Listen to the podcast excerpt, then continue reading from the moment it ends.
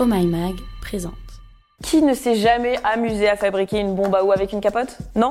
Bon, et eh ben t'as loupé un truc. Tu saurais à quel point le latex de la capote est très résistant. Mais parfois, ça craque. Alors aujourd'hui, dans la question Q, on s'interroge. Que faire quand le préservatif a craqué?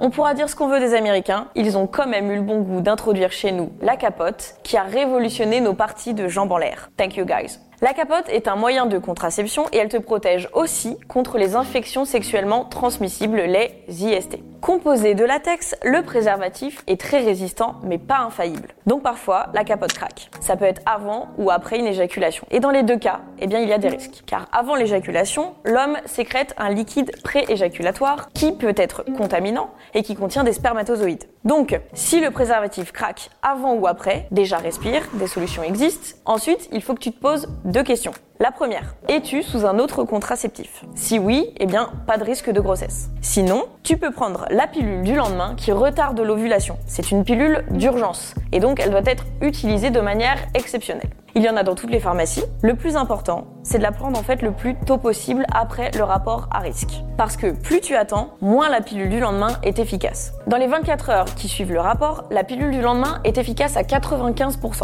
puis à 85% le deuxième jour et 58% si ça dépasse 48 à 72 heures.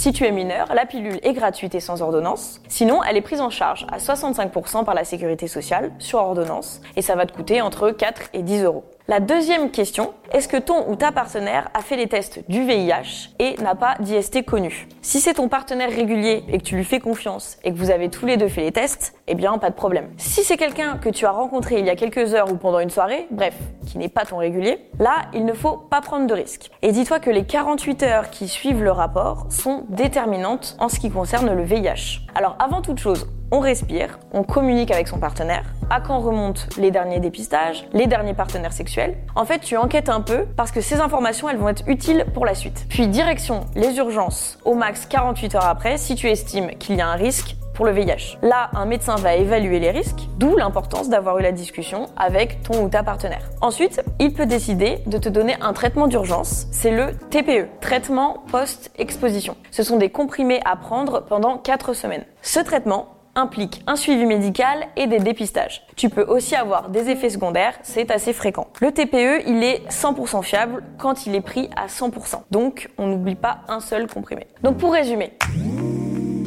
Alors déjà, pas de panique, c'est pas la fin du monde. Et surtout, il y a des solutions. L'important, c'est d'abord d'en parler à ton ou ta partenaire, puis à des professionnels de santé quand tu penses que le rapport a été à risque. Et voilà, c'était la question Q du jour.